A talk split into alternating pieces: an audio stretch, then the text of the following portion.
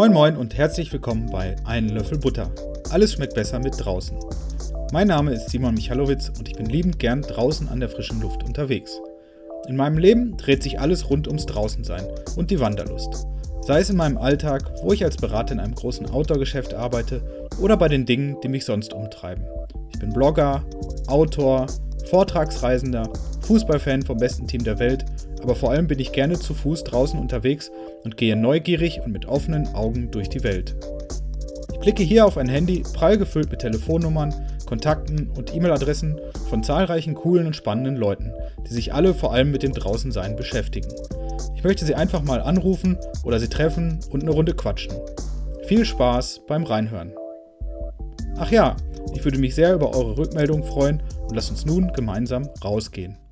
Seit fast 30 Jahren geht mein heutiger Gast Martin Hülle im Norden auf Tour. Angefangen hat alles auf dem Kungsläden. Martin war kaum 17 Jahre alt. Seitdem hat ihn der Nordland-Virus nicht mehr losgelassen. Jahr für Jahr bricht er seitdem auf, um sich seinem Sehnsuchtsziel vor allem auch fotografisch zu nähern, denn Martin arbeitet nun als freier Fotograf und Autor. Er fängt den Norden dabei so ein, wie er ihn auf Tour erlebt. Klar und ohne Effekthascherei findet er seine Motive. Nach meiner ersten großen Tour saß ich irgendwann bei ihm in Wuppertal in der Küche und wir unterhielten uns stundenlang über unseren Norden. Schnell war klar, dass wir auf einer Wellenlänge liegen und so durfte ich mit Martin meine erste Wintertour in Norwegen angehen. Martin blickt zurück auf einen breiten Fundus an Erlebnissen und Erfahrungen, aus dem er nur zu gerne berichten mag. Viel Spaß bei der heutigen Folge. Moin, moin Martin. Alles klar bei dir? Wo erreiche ich dich? Ja, hallo Simon. Ja, du erreichst mich, wie so viele andere, aktuell im Homeoffice zu Hause in Wuppertal. In Wuppertal, genau, da bist du zu Hause, oder? Da bin ich zu Hause und auch geboren worden. Also ich bin da aus dem äh, schönen Städtchen Wuppertal äh, so nicht rausgekommen, bis auf die zahlreichen Reisen, die ich natürlich unternommen habe. Muss man da fragen, Bam oder Elberfeld oder ist das Wuppertal? Äh, also für meine Generation, glaube ich, ist das Wuppertal. Ähm, es ist aber Barmen. sehr gut, sehr gut.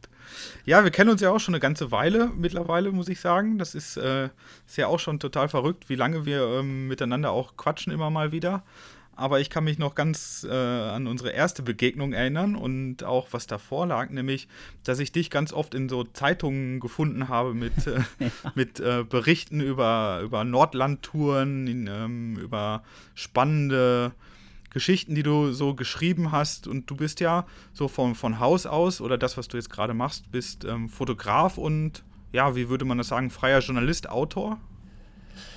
Ja, ich, wenn ich mich selbst das äh, runterbrechen sollte, würde ich das auf Fotograf und Autor wahrscheinlich äh, betiteln. Und ähm, das hat sich halt über viele, viele Jahre halt alles dann dahin entwickelt. Ist jetzt auch bald schon, dass ich äh, seit 30 Jahren Touren vor allem in nordischen Ländern unternehme und es äh, kommt da schon einiges zusammen mittlerweile. 30 Jahre, das ist schon eine ganz schöne Hausnummer, ne? Also wie hat das denn bei dir angefangen mit dem, mit dem Touren und auch mit dem Fotografieren? Also das Fotografieren hat noch vorher angefangen. Das hat etwa so mit dem Konfirmationsalter angefangen, als ich mir dann da auch den ersten eigenen Fotoapparat zugelegt habe. Ähm, das Wandern schon mit meinen Eltern so Tagestourenmäßig äh, war das dann immer schon, aber dass ich meine ersten eigenen längeren Touren gemacht habe, das war mit 17 habe ich angefangen. Die erste Tour war im Sauerland, also hier nicht allzu weit weg. Dann aber im gleichen Jahr der Kungsläden in Nordschweden. Das war der Einstieg und da dann auch direkt natürlich das Nordlandfieber eingefangen. Ja, krass. Also das ist auch schon früh angefangen mit dem, was, was, was dich bis heute so begleitet. Also von fast Kindesbeinen an, oder? Genau, also ich habe da, wie gesagt, mit 17, das ist schon relativ früh, und dann auch schon direkt mit Solotouren losgelegt und auch da schon bei den ersten Touren direkt versucht, da was zu fotografieren und dann hinterher auch was an äh, Magazinen anzubieten. Und es war auch so, dass über die eben erwähnte erste Tour, die ich im Sauerland zuvor gemacht hatte, auch direkt ein Artikel im Outdoor-Magazin damals erschienen ist. Und ähm, bis das aber natürlich irgendwann in etwas professionellere Bahnen kam, äh, war das dann schon auch ein ziemlich langer Weg natürlich. Und ähm, war das Fotografieren eher da oder das Wandern? Ähm, also das Wandern im Grunde ein bisschen eher, wobei sich das schon sehr gleichmäßig dann eigentlich entwickelt hat. Ähm, wobei anfangs natürlich schon, ich glaube, das Wandern oder die Skitouren dann hinterher auch im Norden oder dann bis hin auch zu den, in Anführungsstrichen, Expeditionen, die ich dann da mal gemacht habe, auch in Grönland, ähm, waren schon die Touren vielleicht etwas stärker gewichtet. Das hat sich dann im Laufe der Jahre oder in den letzten Jahren dann halt vielleicht ein bisschen mehr dann hin zur Fotografie entwickelt, dass das so ein bisschen umgeschwenkt ist. Ähm, aber im Grunde war das immer so ein paralleles Ding, was ich da gemacht habe. Also sind ja auch zwei Sachen, die sich äh, ja sehr gut ergänzen. Ne? Das auf Tour gehen und das Fotografieren, das sind ja so zwei Sachen, die, ja, wie sagt man so schön, gegenseitig Mittel zum Zweck sein können. Das zum Aufbrechen, das Fotografieren, das, das hält sich dann so die Waagschale, glaube ich, ne? Genau, das ist ja auch bei, bei den meisten so, die jetzt irgendwie äh, auch vielleicht, sag ich mal, hobbymäßig äh, auf Tour gehen, ähm, dass sie dann ein Fotoapparat dabei haben und natürlich Fotos machen. Das ist ja jetzt äh, nichts Besonderes in dem Sinne. Und ähm, bei mir hat es dann vielleicht eben dann ein bisschen professionelleren Charakter und ich dann äh, gerade hinsichtlich der Bilder dann vielleicht ein bisschen mehr darauf achte oder schaue, was ich dann vielleicht von so einer Tour dann mit nach Hause bringen möchte. Und du hast dir aber dieses komplette Fotografie-Zeugs, sage ich es jetzt einfach mal, komplett selbst beigebracht, oder? Du hast da jetzt ja keine klassische Ausbildung gemacht. Nee, das stimmt. Also ich habe das äh, weder irgendwie als Lehrberuf gelernt noch irgendwie studiert. Also mein erster äh, Lehrer war dann mein Vater eben, über den ich auch zur Fotografie gekommen bin und über den ich dann natürlich da viel gelernt habe, bisschen auch selber Schwarz-Weiß entwickeln in der Dunkelkammer zu Hause im Badezimmer früher und, ähm, und den ganzen anderen Sachen. Das ist dann schon wirklich, wie man sagt, autodidaktisch erlernt Genauso die Sache mit dem Schreiben. Ich habe da also auch nicht irgendwelche journalistische Ausbildung gehabt oder so. Ähm, das ist wirklich als klassisch Autodidakt in dem Bereich, wo aber gerade in dem Reisebereich natürlich viele diesen Weg so gemacht haben und ähm, hat sich das dann über die Zeit eben so dann entwickelt. Und wenn du dann mit, äh, mit 17 schon aufgebrochen bist in den, in den hohen Norden auf den Kungsläden, ähm, das war ja schon noch, ähm, ja, vielleicht ein bisschen andere Zeiten und so. Aber wir haben denn dann, hast du deine Eltern gesagt, so, ich fahre jetzt mal nach Schweden? Also normalerweise hättest du ja da sogar noch so eine Erlaubnis irgendwie von deinen Eltern mitnehmen müssen, oder? Ja, das war schon ein bisschen verrückt, ähm, weil wir waren irgendwie in dem Jahr vorher, waren wir in den Herbstferien im Allgäu wandern ein bisschen, also Tagestouren da gemacht. Und danach war dann meine Idee, ich könnte doch alleine auch ins Allgäu fahren und dann da eine mehrtägige Hüttentour machen mit ein paar Klettersteigen und sowas. Das stieß dann nicht so auf positive Ohren und das wollten sie nicht. Und irgendwie habe ich dann aber in der Zeit über den Alpenverein Leute kennengelernt, die mal in Schweden unterwegs waren. Dann habe ich im Outdoor-Magazin ein Partikel über einen Kungsleden in Sarek gelesen. Und dann kam ich irgendwie auf die Idee, ah, das wäre doch vielleicht auch was für mich, irgendwie eine Tour auf dem Kungsleden. Und davon konnte ich meine Eltern dann überzeugen, dass ich das machen durfte. Sie sind aber dann selber in der Zeit mit dem Wohnmobil da hochgefahren und haben mich dann am Ende der Tour wieder eingesammelt von da oben. Und irgendwie konnten wir uns eben so arrangieren, dass ich da eben diese Tour machen durfte. Und das dann eben sogar, wie gesagt, eben auch schon als Tour alleine. Und ähm, das war dann schon äh, ja eine spannende Angelegenheit für mich damals in dem Alter. Und das war dann auch mit Zelt und äh, klassischer Trekking-Ausrüstung. Ja, ja, das war äh, direkt eine Tour mit Zelt und äh, großem schweren Rucksack, mit dem ganzen Essen dabei. Und ähm, Anfangs habe ich mich da allerdings ziemlich schwer getan, dann alleine diese äh, einsame Landschaft da zu erleben. Und ähm, das brauchte auch in, in dem Bereich dann so ein paar Touren, ein paar Jahre, bis ich mich dann so richtig alleine auch sicher und wohl gefühlt habe in der Landschaft. Und ähm, da habe ich aber gerade durch die Solotouren am Anfang auch sehr schnell sehr viel gelernt. Und bist du dann einfach in Wuppertal in, in, in, in Outdoor hieß es, glaube ich, nicht damals, oder? Äh, in ein Draußengeschäft gegangen und hast gesagt, ich möchte auf den Kungsläden, was muss ich mitnehmen? Oder wie hast du das gemacht?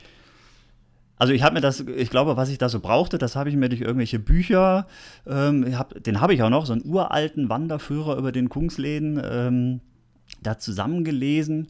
Glücklicherweise hatten wir allerdings auch hier so ein äh, Outdoor-Fachgeschäft zu der Zeit auch schon hier in Wuppertal, ähm, wo ich mir dann die nötigsten Sachen zusammengekauft habe. Ich habe dann auch noch direkt, bevor ich dann aufgebrochen bin, zwei Wochen in den Sommerferien hier in einer Bandweberei Akkordarbeit gemacht, um mir so viel Geld zusammen zu verdienen, dass ich mir dann noch ein Zelt kaufen konnte vorher. Krass. Das war bestimmt ein Hilleberg-Zelt direkt, oder? Ja, tatsächlich. Äh, mein erstes Zelt war direkt ein Nallo von Hilleberg und das habe ich direkt wirklich da äh, eine richtig gute Entscheidung getroffen und das beste Produkt für die Tour sofort gekauft, ähm, weil andere Ausge Ausrüstungsgegenstände, das war dann schon nicht das, was man heute tragen würde. Ich glaube, ich hatte ein Baumwoll-T-Shirt noch an, hatte irgendwie noch ein geknöpftes irgendwie Hemd dabei und ähm, ich glaube, eine Fjellrävenhose hatte ich schon, aber auf der ersten Tour noch keine Regenhose mit dabei gehabt. Ich glaube auch irgendwelche Wartschuhe für die Flüsse hatte ich nicht. Ich hatte, glaube ich, ein paar Turnschuhe dann noch zusätzlich zu den Wanderschuhen mit dabei. Also war schon noch ein bisschen anders, als wenn ich jetzt heute auf Tour gehe. Aber man hat es ja auch überlebt und es war sicherlich ähm, eine, eine, eine, steile Lernkurve. Also wenn man dann zurückkommt und merkt, was, was gut war und was schlecht war, dann, dann hat es ja trotzdem einen, einen super positiven Effekt gehabt, so loszuziehen erstmal, oder?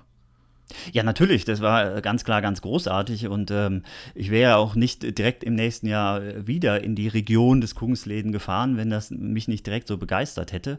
Und ähm, wie ich schon sagte, Nordlandfieber hat sofort zugeschlagen und ähm, seitdem, äh, wie gesagt, fahre ich da teilweise jedes Jahr mehrfach in den Norden, natürlich nicht nur nach Schweden, also sind halt zahlreiche andere nordische Länder hinzugekommen. Und ähm, aber das war von Anfang an ein äh, ganz tolles Erlebnis und äh, diese Landschaft äh, zu erleben und da unterwegs zu sein, dass ich da immer wieder aufs Neue hin muss. Sicherlich auch noch in vielen weiteren Jahren. Und dann bist du nach Hause gekommen oder hast deine Eltern wieder getroffen, die haben dich eingesammelt und dann hast du angefangen, ähm, dir zu überlegen, was mache ich aus der Tour? Oder war der Gedanke da schon vorher da, dass ich darüber einen, einen Bericht verfassen möchte oder den veröffentlichen möchte? Oder wie war das? Äh, also meine Eltern habe ich da in Quickjörg dann eingesammelt und ich bin dann mit denen wieder nach Hause gefahren. Ähm, ich glaube aber, über die erste Kungsläden-Tour ist dann hinterher gar nicht was raus geworden, großartig an Veröffentlichungen. Das habe ich jetzt gar nicht mehr so genau im Kopf. Ähm, aber über einige der, der folgenden Touren sind dann Sachen erschienen. Zum Beispiel habe ich dann ein paar Jahre später auch meine erste vierwöchige Tour oben im Norden gemacht, in deren Verlauf ich auch den Sarek durchquert habe, wo mir auch ein, äh, zum Ende hin ein großes Missgeschick passiert ist. Und ähm, darüber sind dann hinterher auch, auch Artikel erschienen. Und so kam das so nach und nach immer mehr, dass ich da auch Sachen veröffentlicht habe. Okay, dann war das also ähm, die Sauerland-Tour, die der, der Einstieg zum, zum, zum Schreiben war. Genau, die Sauerland-Tour, direkt die erste Tour, was eher so ein Testlauf für die erste Kungslädenwanderung war, darüber tatsächlich habe ich direkt was veröffentlicht. Und ich war dann auch mal im Winter äh, im Sauerland unterwegs, bevor ich dann meine erste Wintertour auch in, in Skandinavien gemacht habe. Darüber habe ich dann auch was veröffentlicht. Also wiederum über diese Sauerland-Tour komischerweise, nicht über die äh, Wintertour in Schweden. Und ähm, Wobei da nämlich die erste Wintertour auch mächtig in die Hose ging. Da hat erst meine zweite Tour dann gut geklappt. Und ähm, ja, so waren das ganz unterschiedliche Erlebnisse auch, aber eben durchaus eine steile Lern- und Erfahrungskurve. Und äh, wie bist du dann zum Outdoor-Magazin gekommen? Du hast es dann gelesen und hast denen dann einfach geschrieben: Hallo Herr Gottbrat, ich möchte gerne was veröffentlichen oder wie war das? Ja, das, ich, ich habe äh, die Texte dann zuerst damals, glaube ich, noch äh, mit der Hand auf dem Blog geschrieben und dann habe ich die wahrscheinlich äh, am Computer meines Vaters, einen eigenen hatte ich natürlich in dem Alter noch nicht, denke mal abgetippt und dann per Post dahin geschickt. Und es waren noch komplett andere Zeiten. Dann wahrscheinlich ein, eine Auswahl an Dias mitgeschickt, in der Hoffnung, dass die dann noch unversehrt wieder zurückhaben. Und ähm, ab und an hatte ich eben Glück, dass Sachen angenommen wurden. Oft natürlich auch kamen die Sachen dann nach Wochen oder teilweise auch erst ein paar Monaten wieder zurück mit einer Absage und so. Aber ähm, zum Glück habe ich es immer wieder probiert und auch immer mal wieder Erfolg gehabt. Ja, das, das ist, glaube ich, man muss dranbleiben bei solchen Themen und es immer wieder probieren und dann das eine oder andere kann man dann unterbringen und dann, dann steigert sich das so langsam. Ganz genau. Und irgendwann hat man ja auch, äh, wenn man öfter mal in einem Magazin vielleicht was veröffentlicht hat, einen Kontakt zu der Redaktion aufgebaut. Und dann ähm, will nicht sagen, dass das irgendwann leichter wird. Also leicht ist das in dem Metier nicht, da Sachen unterzubringen, ähm, weil halt sehr viele da was anbieten.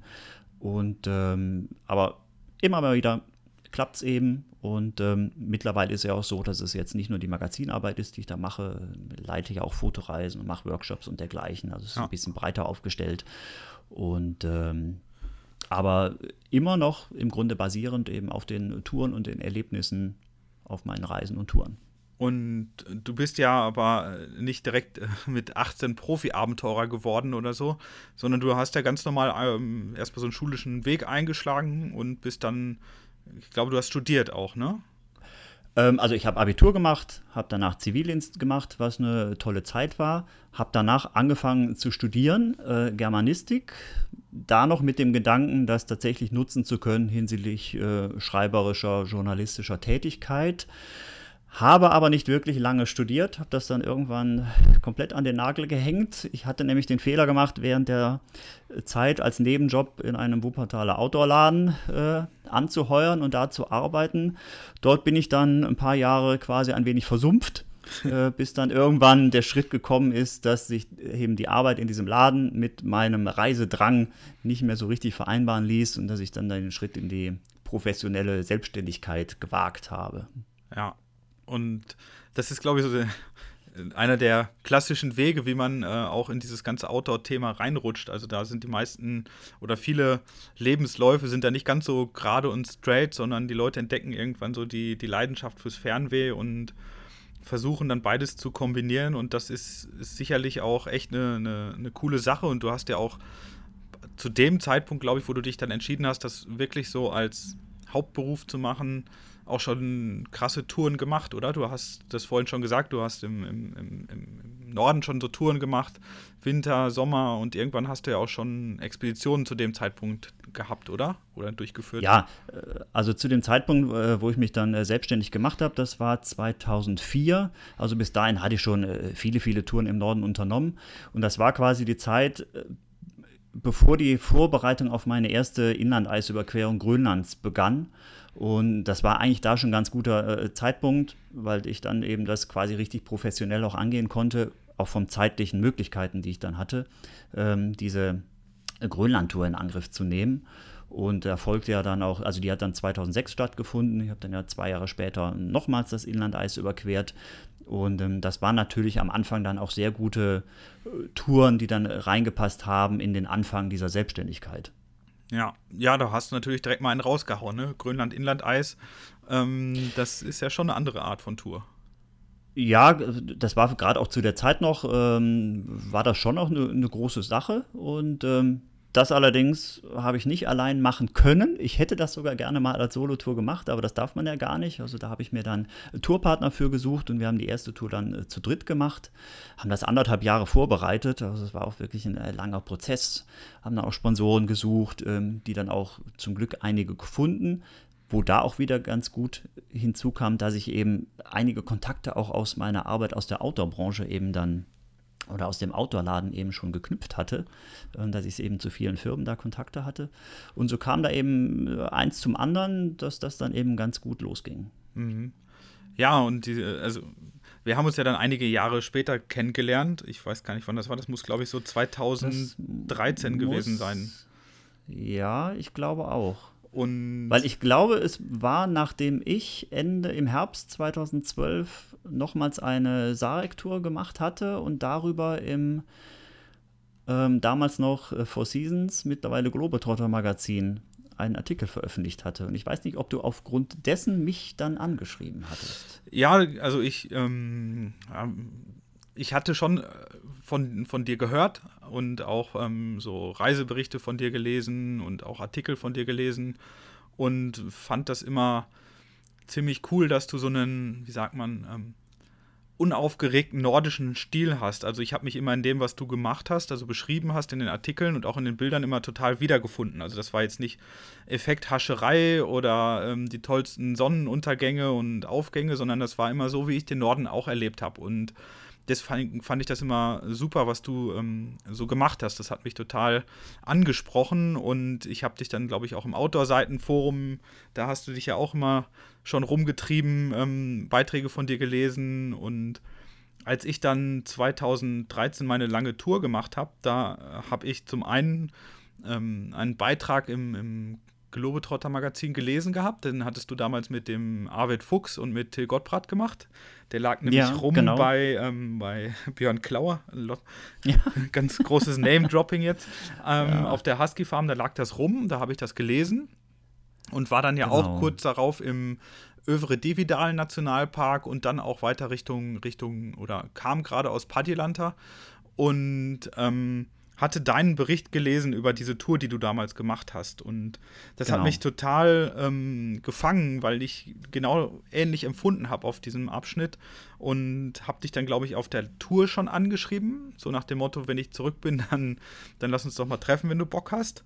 Ja. Und dann saß Was ich. wir dann ja auch gemacht haben. Genau, und dann saß ich irgendwann mal bei dir in Wuppertal auf einem Kaffee und da haben wir uns, glaube ich, echt einen halben Tag lang über, über Touren unterhalten. Und, Richtig. und das fand ich total speziell, weil du hattest ja zu dem Zeitpunkt zum einen schon viele, viele Touren gemacht, auch ähm, krassere oder extremere Touren, aber vor allem hattest du, glaube ich, kurz bevor diese Sarek-Tour gemacht hattest, ja auch nochmal so ein einschneidendes Erlebnis, was bei dir, glaube ich, auch nochmal so einige Sachen ähm, ja so auf Null gestellt hat oder ähm, ja, dich zum, zum Nachdenken angeregt hatte, oder? Du hattest da eine ziemlich schwere Genau. Zeit hinter dir. Genau, genau. Das war, ähm, ähm, das, ähm, du sprichst die Epilepsie an, die Genau. bei mir im Frühjahr 2012 diagnostiziert wurde, nachdem ich hier zu Hause äh, kurz hintereinander zwei Krampfanfälle hatte. Und dann war ich eine Woche im Krankenhaus, dann wurde das, wie gesagt, diagnostiziert, dann wurde ich aufs Medikament eingestellt, was dann mit äh, anfangs einigen Nebenwirkungen wirklich eine etwas schwierigere Zeit war.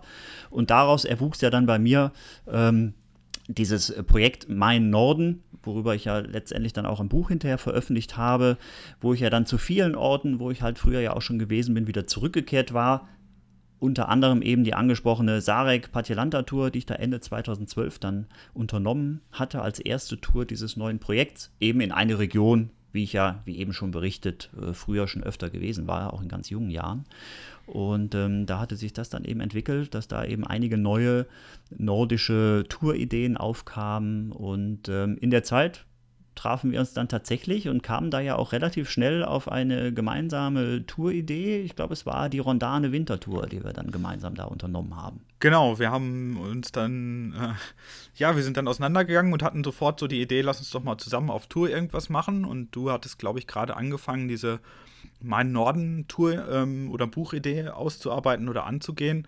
Und das war für mich natürlich super, super spannend. Zum einen ähm, jemanden wie dich an meiner Seite zu wissen für, für so ein Tourprojekt, der, glaube ich, kaum jemand Erfahreneren gibt in, in, in, in deutschen Landen, so was, was äh, Wintertouren angeht. Und natürlich auch jemanden, der ähm, Kontakte hat und der mir auch äh, die ein oder andere Tür geöffnet hat im Nachhinein. Und das war natürlich toll für mich so als jemanden, der gerade so dieses, ja, dieses Fernweh.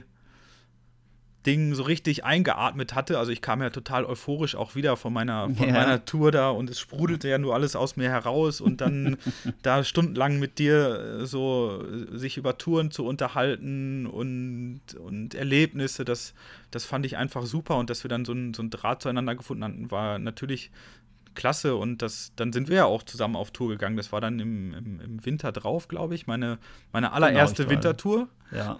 mit äh, die Hälfte der Sachen waren geliehen an Ausrüstung. ich war noch nie vorher Skilaufen, aber wir haben, sind dann einfach mal losgezogen und haben dann ähm, diese, diese Wintertour zusammen gemacht, die mir auch immer noch in guter Erinnerung ist, weil, weil ich habe da relativ wenig gelernt.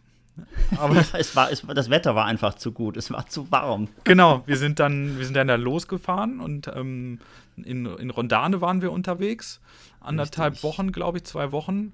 Und Ja. wollten da einfach ähm, mal eine Runde drehen. Das war, glaube ich, der, der Genau. Plan, den wir da unternommen haben. Genau, ich glaube, wir, wir hatten einfach eine Durchquerung dieses Nationalparks grob vor. Ähm, die Route, glaube ich, gar nicht so hundertprozentig ausgearbeitet, wollten ein bisschen schauen, was auf uns zukommt. Genau. Äh, Ich hatte natürlich schon die Hoffnung äh, für dich als Neuling, äh, dass da ein bisschen auch mal vielleicht ein bisschen kälter wird und ein bisschen schlimmeres Wetter auftaucht, damit man auch einen gewissen Lerneffekt dann da vielleicht hat. Das war dann leider nicht so. Es war ja tatsächlich die meiste Zeit Sonnenschein und ähm, gefühlte Plusgrade. Ja. Kon wir konnten ja auch ständig draußen sitzen abends und da essen oder morgens sogar schon in der Sonne sitzen und draußen frühstücken. Ich glaube, die kälteste Nacht war, als wir einmal es nicht geschafft haben, das Zelt aufzubauen, weil irgendwie der Schnee überall zu locker war und wir dann einfach draußen bivakiert haben, weil das Wetter so gut war und da wurde es dann mal ein bisschen frisch im Schlafsack. Ja, das stimmt. Also für mich war das alles total neu und für mich war das ein super, super Erlebnis. Äh, alleine Skilaufen und ich hatte da diese geliehenen, uralten, tonnenschweren Andrews Expedition Skischuhe an, die so wie Taucherschuhe waren. Und ähm, das war für mich einfach ziemlich spannend und ich habe, glaube ich, noch nie in meinem Leben so viel geflucht wie auf den Abfahrten da. Und ähm, ja, das war einfach ähm, eine tolle Erfahrung, auch mit dieser einen Nacht, die vielleicht nicht so schön war, aber wir haben es ja überlebt, ne? Genau, wir haben es überlebt und es hat ja im Grunde alles dann gut geklappt. Und ähm, was ja nicht bei allen Touren unbedingt so ist, dass die, wenn man sie auch trotz guter Planung vielleicht in Angriff nimmt, dass es auch erfolgreich zu Ende geht. So hat zum Beispiel meine erste Wintertour, äh, die ich, das ist natürlich schon viel länger her, 1993 war die erste Wintertour, die ich gemacht hatte, die hat ja nicht geklappt. Okay, was war da, was hat da nicht so richtig geklappt? Ja, das waren natürlich auch noch andere Zeiten und ähm, ich hatte da gerade mal die Erfahrung von zwei Sommertouren in Skandinavien und dachte dann, okay, jetzt hast du ein paar Erfahrungen hast du schon, jetzt kannst du auch mal im Winter losziehen. Und ich habe mir damals beim örtlichen Alpenverein hier ein paar Tourenski, also alpine Tourenski geliehen. Selber hatte ich ein paar lederne Bergschuhe, die man auf diese Ski montieren konnte. Und damit bin ich dann losgezogen. Das war natürlich für das äh, eher flache Wandern durch nordische Täler überhaupt überhaupt nicht gut geeignet. Ich habe mir dann prompt äh, dicke, fette, blutige Blasen an den beiden Fersen zugezogen. Und als ich dann die erste Hütte am Kungsläden erreicht habe, hatte ich dann da äh, blutdurchtränkte Socken und dann war recht schnell klar, dass das damit nicht weitergeht. Und dann musste ich die Tour nach irgendwie 15 gelaufenen Kilometern da prompt abbrechen. Und da hatte hinterher Glück, dass dort an der Hütte ein, ich glaube, schwedischer Fotograf war. Der war da mit dem Schneemobil unterwegs. Der hat mich dann zurück mitgenommen zum Ausgangspunkt nach Abisko. Und ähm, so war die Tour dann sehr, sehr schnell beendet. Ja, das sind die Dinge, die, die passieren, wenn man, wenn man dann loszieht ne, und wenig Erfahrung hat. Und ich meine, es, es, gibt ja auch nicht so ultra viele Leute, die man zu Wintertouren, zu skandinavischen Wintertouren mal ähm, befragen kann. Also ich glaube, zu dem Zeitpunkt ja noch viel weniger. Da gab es ja keine Internetforen oder was auch immer. Ne? Da, da hat man es einfach da, gemacht, oder? Ganz genau. Internet äh, gab es zu der Zeit nicht. Also, wo ich dann meine Informationen wieder rausgezogen habe, waren aus Artikeln im Outdoor-Magazin dann auch, wenn da mal was drin war, über welche Ausrüstung sollte man am besten auf Wintertouren mitnehmen, zum Beispiel. Ähm, aber ich war ja zu der Zeit auch noch Schüler. Ich hatte ja auch nur be begrenzt Geld und konnte mir jetzt ja auch nicht vielleicht das Beste irgendwie zusammenkaufen, was es zu der Zeit gegeben hätte, sondern habe mir da eben auch Sachen zusammengeliehen. Und so ging die Tour dann eben völlig in die Hose. Nichtsdestotrotz bin ich dann in einem Jahr drauf, obwohl ich ja im Grunde noch fast keine Wintererfahrung hatte, dann direkt in den Sarek aufgebrochen. Dann allerdings mit der richtigen Skiausrüstung und ähm, habe die Tour dann auch erfolgreich hinter mich gebracht, ähm, was aber rückblickend betrachtet schon ein ziemliches Wagnis war, dann da mit äh, kaum vorhandener Winter Wintererfahrung dann da alleine in den Sarek aufzubrechen. Und hast du dann einen Pulkerschlitten mitgehabt oder warst du da mit so einem Trekking-Rucksack dann am Start? Nee, damals noch äh, hatte ich einen Rucksack mit dabei und ähm, das war auch ein bisschen haarsträubend, weil meine skifahrerischen ähm, Erfahrungen und Könnenswerte gingen da auch ziemlich gegen Null. Also ich habe als Kind auch nie irgendwie alpin Skifahren gelernt und bin dann halt wirklich äh, ohne Ahnung losgezogen und habe da mit dem Rucksack auf dem Rücken, sobald es irgendwie bergab ging, auch öfter im Schnee gelegen, als mir lieb war. Zum Glück eben Skandinavien, man läuft hauptsächlich durch die flacheren Täler, also das ging dann irgendwie, aber ähm, optimal war das nicht, eben gerade auch mit dem Rucksack. Später bin ich dann natürlich auch auf Pulkaschlitten für solche Touren umgestiegen. Das ist dann erheblich einfacher, natürlich damit unterwegs zu sein im Winter. Man kann mehr mitnehmen, auch größeres Gewicht macht nicht so viel aus. Und ähm, das war dann schon besser. Und ähm, aber so war das eben. Ich habe dann auch äh, viele, viele Fehler natürlich auf meinen Touren gemacht und äh, dadurch aber entsprechend auch viel gelernt. Ja, ich glaube, man lernt auf Wintertouren wirklich jeden Tag und jede Minute am Anfang dazu. Alles, was man falsch macht, tut ganz schnell ziemlich weh und auch so Ausrüstungsfehler sind schnell erkannt, weil meistens friert man dann und äh, muss äh, zusehen, wie man damit klarkommt. Aber wenn, wenn man dann die Lernkurve nimmt und ähm, ja die richtigen Schlüsse von Tour zu Tour zieht, dann wird es, glaube ich, alles sehr schnell sehr viel besser und man kommt auch besser damit zurecht. Und wenn man da einmal diesen Wintertour-Virus sich eingefangen hat, dann ist das, glaube ich, auch nochmal eine ganz andere Dimension von Skandinavien. Ich glaube, man, man kennt ja dieses herbstliche Skandinavien und das sommerliche, aber der Winter, der hat noch so einen echt krassen eigenen Reiz, finde ich. Ja, auf jeden Fall. Und ähm, gerade natürlich auch das Extremere am Winter, äh, wie dass zum Beispiel jeder Fehler dann auch schneller und stärker bestraft wird, als wenn man auf einer Sommertour oder einer Herbsttour einen Fehler macht. Das ist natürlich auch einer der Reize, dass einerseits eben man viel genauer hingucken muss, dass man alles richtig macht und es ein bisschen schwieriger wird. Vielleicht öfter auch mal wirklich der Fall ist, dass man friert. Das passiert natürlich auch oder dass was unangenehm ist. Dafür ist aber dann auch, wenn äh, man tolles Licht hat oder man das geschafft hat, was man sich vorgenommen hat, auch die Befriedigung oder das Erlebnis dann oftmals noch viel intensiver, als es vielleicht bei einer Sommertour ist, wo alles relativ locker vielleicht noch in Anführungsstrichen verläuft und man schönes Wetter hat und dergleichen. Aber es ist dann schon, finde ich, im Winter oftmals eben wirklich diese sehr, sehr intensivere Erfahrung noch, die man da machen kann. Ja, und man, man lernt ja dann auch immer von Tour zu Tour mit, mit schweren Situationen oder schwierigen Situationen besser umzugehen. Ne? Also am Anfang habe ich auch immer gedacht, oh Gott, als ich meine ersten Trekkingtouren in Irland ge gemacht habe, dachte ich, der, der Sturm oder der Wind wird mich wegwehen und das ist natürlich alles völliger Mumpitz, wenn man, wenn man äh, dann mal wirklich ähm, richtig äh, in, in der Tinte sitzt. Ne? Und aber man lernt ja immer dazu und ich glaube, du hast ja auch echt krass viele schwierige Situationen so erlebt. Also ich erinnere mich zum Beispiel an eine Geschichte von dir, wo dir mal das Zelt, glaube ich, komplett weggeflogen ist, oder? Ja, ja, das war äh, allerdings eine Sommertour auf Island. Da habe ich eine Tour gemacht alleine über den Vatnajökull, den größten Gletscher Islands. Ähm, die Tour über den Gletscher, die verlief eigentlich relativ unspektakulär, weil ich da ganz großes Wetterglück auch hatte. Und als ich dann von dem Eis schon wieder runter war und auf der Westseite des Gletschers gezeltet hatte, ähm, da passierte es dann, äh, dass eines Nachts ähm, in dem recht weichen Boden, den es da gab, wo ich dann die Heringe drin befestigt hatte, dass ich einen Hering gelöst hatte. Und ich merkte das dadurch, dass ich irgendwann in den frühen Morgenstunden wach wurde und äh, mir eine Zeltstange fast im Gesicht hing. Und da merkte ich dann, oh, jetzt muss da draußen irgendwas äh, lose sein, eine Leine. Also bin ich dann aus meinem Zelt vorne schnell raus auf der Suche fix irgendwie einen schweren Stein zu finden, um das dann damit ein bisschen besser zu verankern. Und da habe ich aber den großen Fehler gemacht, ich hatte den Eingang des Zeltes hinter mir offen gelassen. Und als ich gerade dabei war, mir da einen Stein zu suchen, kam dann die nächste große Windböe und die fuhr dann direkt vorne in das Zelt rein, blähte das komplett auf und entriss das komplett aus dem Boden. Und ich sah dann, wie sich das dann auf links drehte. Zum Glück nicht komplett äh, wegflog, aber es blieb dann da irgendwie, irgendwie hängen. Und dann habe ich mich da drauf gestürzt und da erstmal versucht, alles äh, zu sichern, dass nicht alles weiter oder irgendwelche Kleinteile wegfliegen. Und ich hatte gezeltet auf so einer kleinen Landzunge an einem See. Und dann habe ich das Zelt erstmal mit allem, was da noch drin lag, hinter mir hergeschleift in den Windschatten dieser Landzunge und dort dann alles zusammengepackt und bin dann weitergezogen. Und ähm, da hatte ich dann äh, auch schon Glück, dass da kein äh, größerer Schaden entstanden ist. Also ich konnte das Zelt dann äh, weiter benutzen, noch für den Rest der Tour, obwohl es hatte einen Riss, Gestänge waren ein bisschen verbogen, aber das ging dann noch. Ähm, aber Sachen können da wirklich schnell passieren, dass sowas dann mal auch wirklich in die Hose gehen könnte.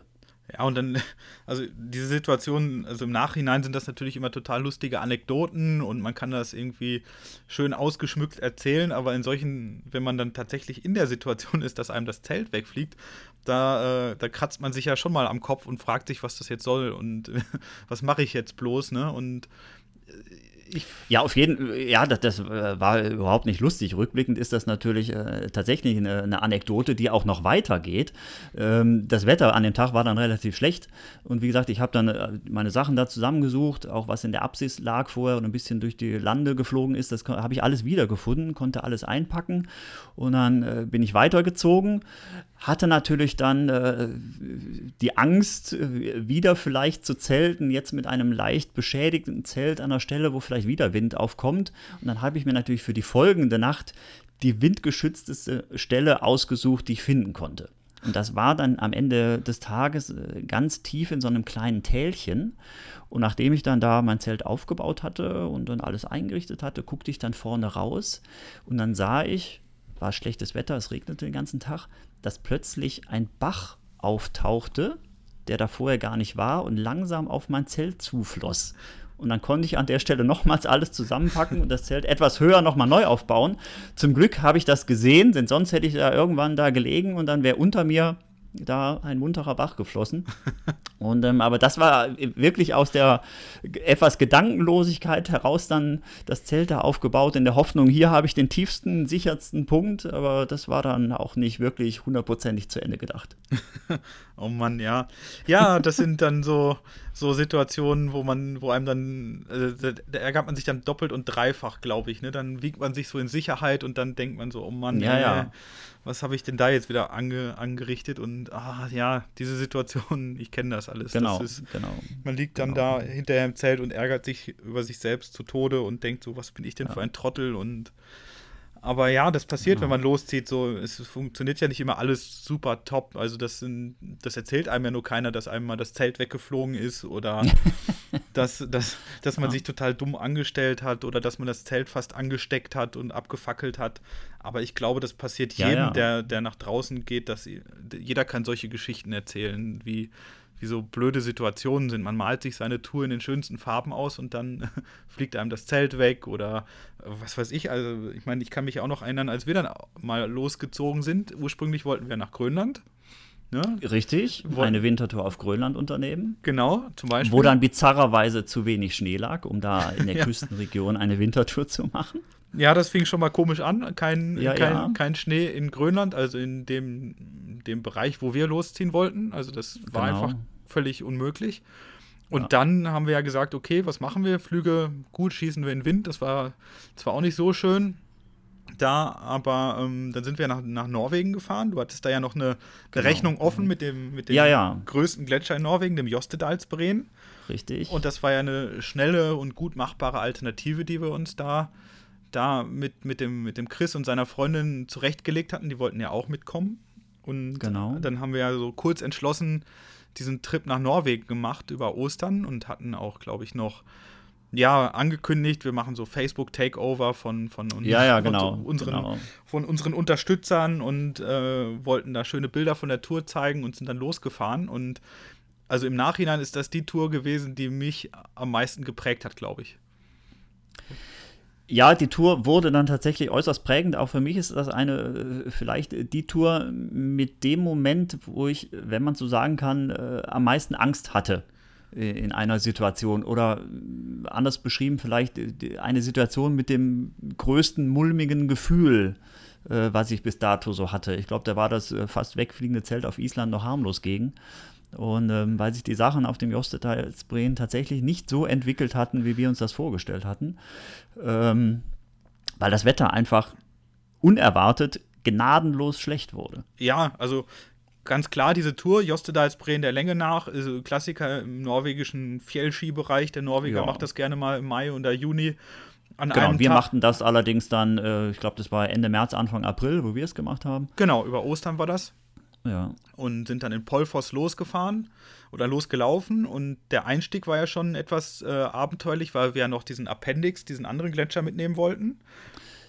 Richtig, die nördlichen, also der Jostlatsbreen an sich hat ja dann im, äh, weiter nördlich noch so ein paar Anhängegletscher oder die sich da nördlich erstrecken und die wollten wir ja sozusagen mitnehmen entlang der Route. Und ähm, quasi mit Betreten des ersten Gletschers wurde das Wetter ja so schlecht, dass wir von, dann, äh, von da an vielfach nur noch durch Whiteout gelaufen sind. Also ein Wetter, bei dem sich die Wolkendecke dann so auf den Gletscher legt, dass man das oben und unten nicht mehr unterscheiden kann, auch den Horizont nicht mehr sieht. Also wirklich ganz unangenehme Situation einerseits fürs Laufen natürlich und ähm, die Orientierungsfindung wird natürlich dann erheblich erschwert und ähm, für die Schlüsselstelle hatten wir dann allerdings ja nochmal Wetterglück.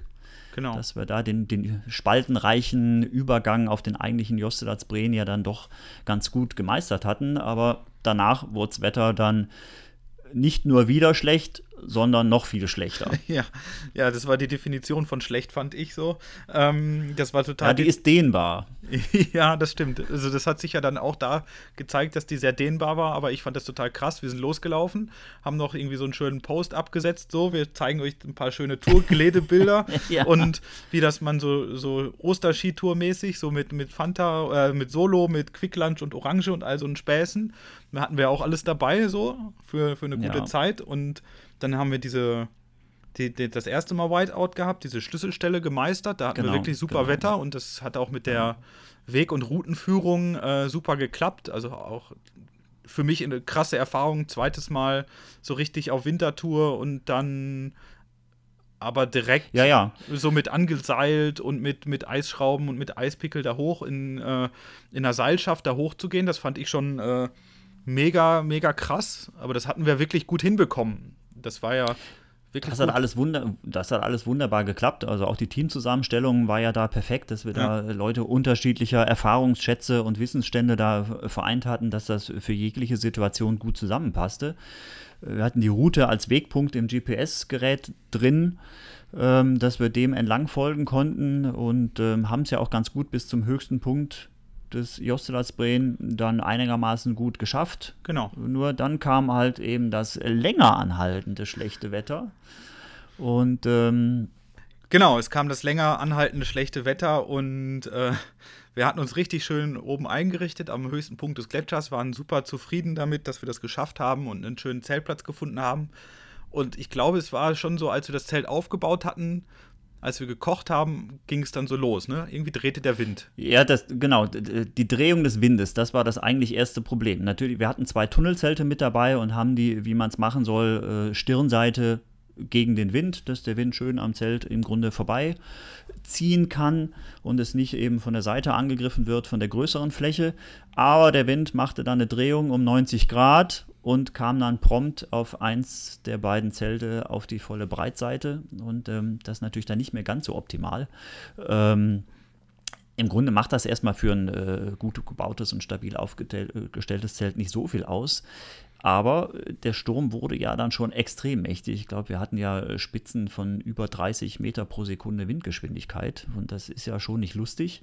Und das war ja auch, wie wir später erfuhren, so stark, dass ja auch von jeglichen Touren ins norwegische Fjell in die Berge gewarnt wurde und ja selbst einige Straßen in den Tälern wegen Schlechtwetter gesperrt waren.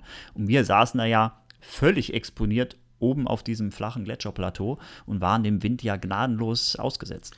Ja, das war ziemlich bizarr. Ne? Also eine Nacht mit schlechtem Wetter, Zelt steht nicht richtig im Wind, sagt man ja, okay, alles in Ordnung, ja, ja. das, das, das ist, kriegen wir schon hin und das Zelt steht ja super und ähm, das andere Zelt dann im Windschatten und so, da braucht man sich ja jetzt vielleicht nicht unbedingt Sorgen machen. Aber als es dann am nächsten Morgen ganz, also massiv schlechter wurde und es klar war, dass wir jetzt zum einen nicht mehr weitergehen können an dem Tag und zum anderen auch das Zelt nicht mehr großartig äh, umbauen können, das war dann schon irgendwie so ein ziemlich doofer Moment, fand ich. So. Ja, ja, wenn das, wenn das Zelt einmal steht, also eigentlich steht es ja dann im Winter auch mit der Zeit ein bisschen besser, weil sich der Schnee drumherum setzt und die Heringe dann festgepresst werden. Also da passiert ja dann eigentlich, wenn es einmal steht, nicht mehr so viel. Ähm, es sei denn eben, es steht dann eigentlich falsch. Aber umsetzen natürlich in so einer Situation wäre ja gar nicht mehr gegangen. Und es passierte ja auch dann, dass der Wind so mächtig auf die Seite unseres Zeltes blies, dass wir uns ja dann überlegt hatten, wie können wir das jetzt ein bisschen besser stabilisieren und haben ja dann versucht, das mit Skistöcken, die wir ja noch hatten und einer zusätzlichen Rebschnur, dann die Seite nochmal neu abzuspannen. Das hat ja auch von der Stabilisierung des Zeltes wunderbar funktioniert. Nur haben wir diese quasi kleine Mauer, die wir dann versucht haben aufzurichten, ein Stückchen zu nah am Zelt errichtet, wodurch dann der Triebschnee, der dann kam, sich direkt hinter diesem Wall auftürmte und so langsam eben immer mehr unser Zelt darunter begraben wurde naja, Mauer errichten hört sich jetzt vielleicht auch total cool an. Oder, ja, wir äh, haben eigentlich nur Schnee ein bisschen aufgehäuft. genau. Also es ging einfach nicht anders. Also es war irgendwie so wie, wie so in so einer Art Schützengraben. Sofort, wenn man den, ja, Kopf, genau. den Kopf irgendwie so nur in, kurz in den Wind gehalten hat, flog einem alles um die Ohren, was, was nicht nied- und nagelfest war. Und ähm, wir haben dann versucht, ja diese Schneemauer wie du sagst, so schön zu errichten, also so ein Hügel vors ja. Zu schaffen und haben natürlich dem anderen Zelt, wo der Chris mit seiner Freundin drin war, ähm, ein bisschen Windschutz gegeben. Da war es einfach unfassbar laut drin und wir haben genau. halt diese ganzen genau. Mist abbekommen und ja, haben das dann ja. da versucht zu stabilisieren und alle zwei Stunden haben wir da irgendwie stundenlang alles freigeschüppt. Das äh, war echt ziemlich spaßbefreit und wir haben das ja nicht nur eine Nacht oder zwei, sondern es glaube ich, am Ende waren wir ja da irgendwie drei oder vier Nächte an diesem Ort ja, glaub, gefangen. Ja, ich glaube, drei Nächte waren es. Und ähm, es war natürlich für unser Zelt tatsächlich dann schon, wurde es langsam ein bisschen bedrohlicher, äh, weil es ja drauf und dran war, dass es wirklich komplett unter dem Schnee begraben wurde, das Zelt, also dass auch äh, die Lüfter zu waren und auch der Eingang irgendwie zu war. Wir hatten ja auch die Situation, dass wir einmal ja kaum mehr aus dem Eingang rauskamen. Wir mussten ja fast ein bisschen Schnee ins Zelt reinschaufeln, um erstmal wieder rauszukommen. Ja. Und ähm, dann wird es natürlich schon wirklich nicht mehr spaßig. Also wenn das Zelt dann darunter wirklich verschüttet wird und man dann Gefahr läuft, dass hinterher kein Sauerstoffaustausch mehr stattfindet und man dann hinterher keine Luft mehr kriegt im Zelt. Ja. Glücklicherweise, glaube ich, drehte der Wind dann nochmals minimal und sodass es eben nicht komplett verschüttet wurde. Und wir haben ja dann die erste etwas bessere Windsituation genutzt, um dann mühselig alles aus dem Schnee auszugraben und einzupacken und weiterzuziehen. Ja.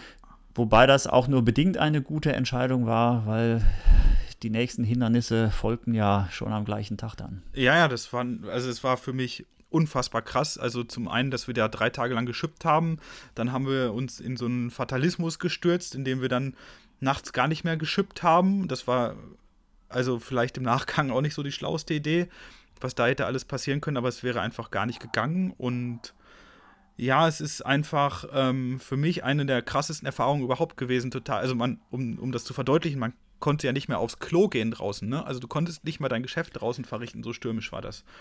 Und ja, also, ähm, also man hat sich genau überlegt, ob man das jetzt wirklich machen muss oder nicht. Und das war schon nicht lustig in dem Wind. Und ähm, naja, gut, aber wir haben die drei Nächte, drei Tage an der Stelle ja dann irgendwie doch noch rumbekommen und mit Glück genau. dann sind wir auch da weggekommen dann wieder ähm, in einem Moment, wo es ein ja, bisschen weniger windig war. Nur der Wind kam dann kurz darauf wieder auf und blies uns dann ja im Grunde genau ins Gesicht in die Richtung, in die wir laufen mussten. Genau. Und da passierte dann der eigentlich, äh, also vorher haben wir ja eigentlich, als wir da gezeltet haben, äh, im Grunde keinen großen Fehler gemacht, außer dass wir diese äh, Schutzmauer vielleicht ein bisschen zu nah ans Zelt gebaut haben. Mhm. Und aber eigentlich war ja dann im weiteren Verlauf, als wir weiterzogen, der größere Fehler, dass wir uns dann nicht mehr hundertprozentig an unserer Route, die wir im GPS-Gerät eingespeichert hatten, gehalten haben und sondern von dem Wind, der uns entgegenblies, ein bisschen von der Route wegdrängen ließen. Ja. Und so dann eben in einen Randbereich des großen Jostelatsbreen geraten sind, der zunehmend steiler wurde und wir dann zudem aufgrund des schlechten Wetters die eigentlich regelmäßigen Pausen, die man ja auf so einer Tour machen sollte, auch etwas vernachlässigt haben und dadurch auch den Blick auf die Zeit aus den Augen verloren haben und dann irgendwann mit Schrecken im Gesicht feststellten, äh, dass es, glaube ich, schon auf 19 Uhr zuging. Irgendwie um 8 wurde es dunkel und wir dann in einem steilen Hang hingen, ähm, wo Zeltaufbau undenkbar gewesen ist. Und ähm, wir dann ruckzuck aus dieser Situation raus mussten. Einerseits liefen wir Gefahr, dann in einen extrem steilen Hang hineinzulaufen, wo wir uns vielleicht gar nicht mehr hätten auf den Beinen halten können. Es fiel ja schon eine Thermoskanne aus der Pulka raus, die verschwand ja im Nichts.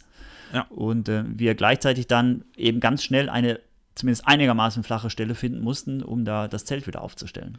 Ja, das war für mich eine der krassesten Dinge überhaupt. Man hört immer von so Touren und dem Moment, wo das anfängt schief zu laufen. Und genau das war der Moment, so habe ich es im Nachhinein auch so empfunden oder auch währenddessen.